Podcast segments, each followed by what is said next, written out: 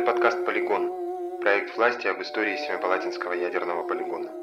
В четвертом выпуске наш редактор Ирина Гумыркина рассказывает о том, как Казахстан решал вопрос о компенсациях пострадавшим от испытаний на полигоне. Почему законы перестали работать почти сразу? Жители региона получили скромные выплаты, а сам вопрос о компенсациях до сих пор остается на повестке дня. Закон о соцзащите пострадавших от испытаний был принят 18 декабря 1992 года. В течение 26 лет в него несколько раз носились поправки, но не в пользу пострадавших.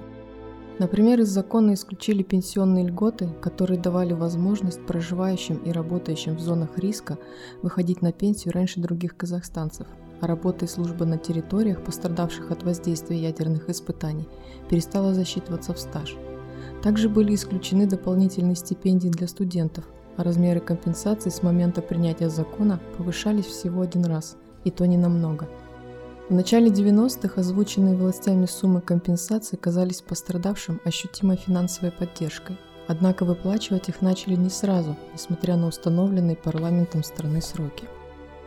После развала Советского Союза в Казахстане были проблемы с деньгами – в июле 93-го занимавшая тогда пост министра социальной защиты населения Заурия Кадырова писала в кабинет министров, что 18 миллиардов рублей, предусмотренных в бюджете на выплату компенсаций по всей республике, недостаточно, потому что только одной Семипалатинской области требовалась такая сумма.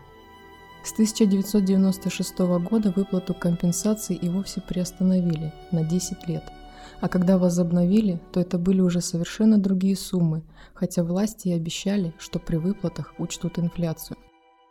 К примеру, Ольга Петровская, председатель общественного объединения поколения, родившаяся в Семипалатинске в 1946 году и проживающая здесь до сих пор, получила всего около 16 тысяч тенге.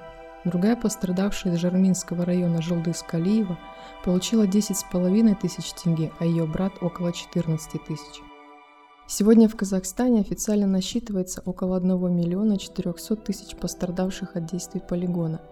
Из них до сих пор не получили компенсацию порядка 300 тысяч человек.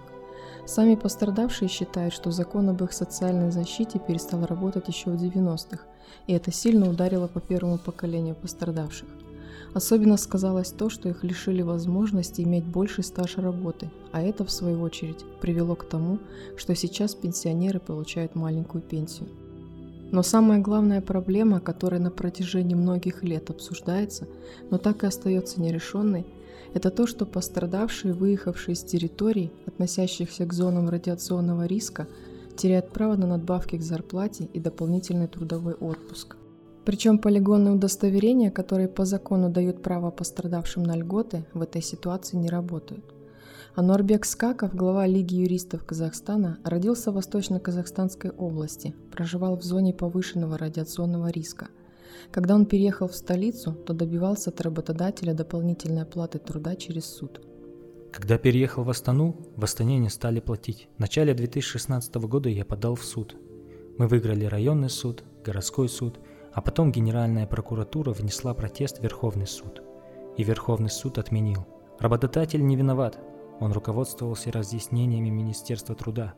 Министерство труда писало, что ничего не положено. Министерство труда и социальной защиты населения в своих разъяснениях ссылается на закон, где говорится, что льготы в виде дополнительной оплаты труда и дополнительного ежегодного трудового отпуска предоставляются только тем гражданам, которые проживают на указанных в законе территориях и имеют статус пострадавших, подтверждаемый соответствующими удостоверениями. На тех граждан, которые выехали с указанных территорий, распространяется только социальная поддержка в виде выплаты единовременной компенсации.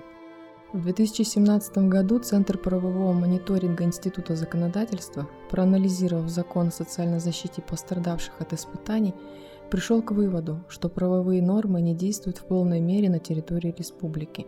Авторы указывают на тот факт, что норма о предоставлении дополнительного отпуска действует только на территории Восточно-Казахстанской области, и что пострадавшие от ядерных испытаний в семье страдают из-за нестыковок в законе.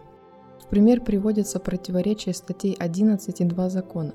В первой говорится, что наличие удостоверения пострадавшего гарантирует право на льготы, а во второй, что льготы предоставляются только тем, кто живет в пострадавшем регионе.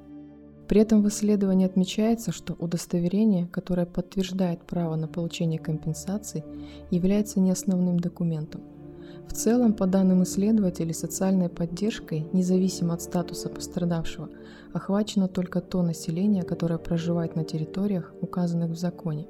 В этой связи они предлагали законодательно закрепить дополнительные льготы и компенсации всем пострадавшим от Семипалатинского ядерного полигона вне зависимости от того, где они проживают и работают.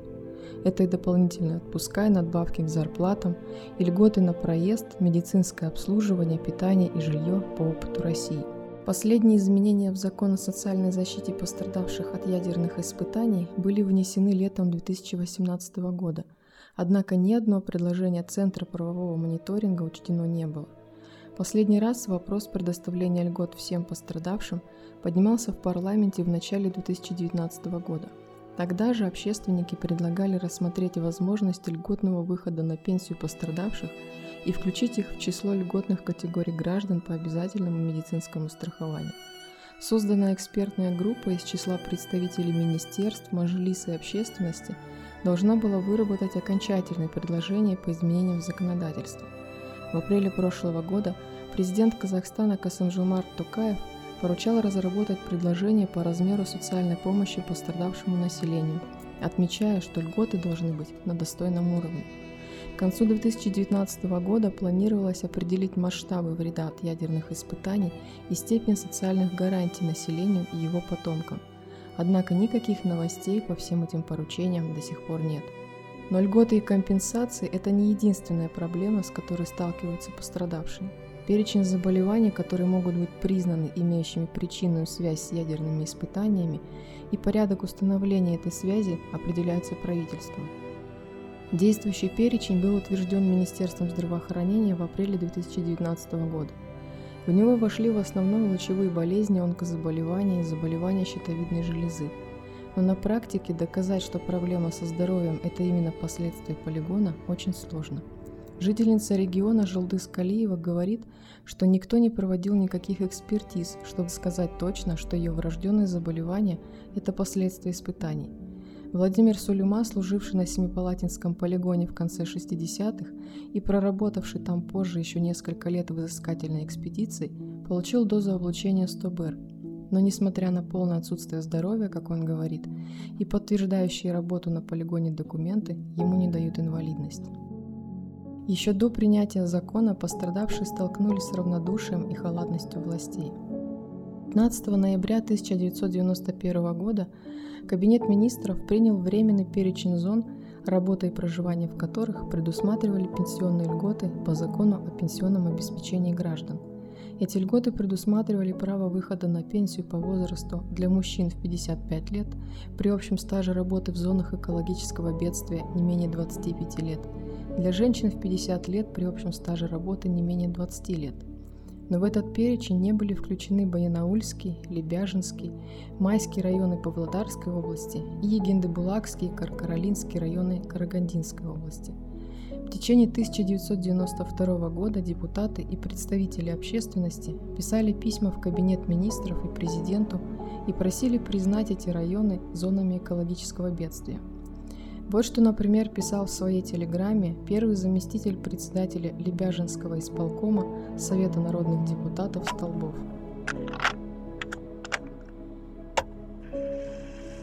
Уважаемый президент, в принятом постановлении Кабинета министров Республики от 15 ноября 1991 года за номером 708 по вопросу пенсионной льготы включены 5 областей, в том числе 10 районов Семипалатинской области – а три района Павлодарской области, прилегающие к Семипалатинскому испытательному полигону, остались без внимания. Такое решение вопроса вызывает справедливое возмущение населения. Исходя из этого, просим вас, Нурсултан Абишевич, внести поправку и включить три района Павлодарской области в перечень зон по пенсионным льготам.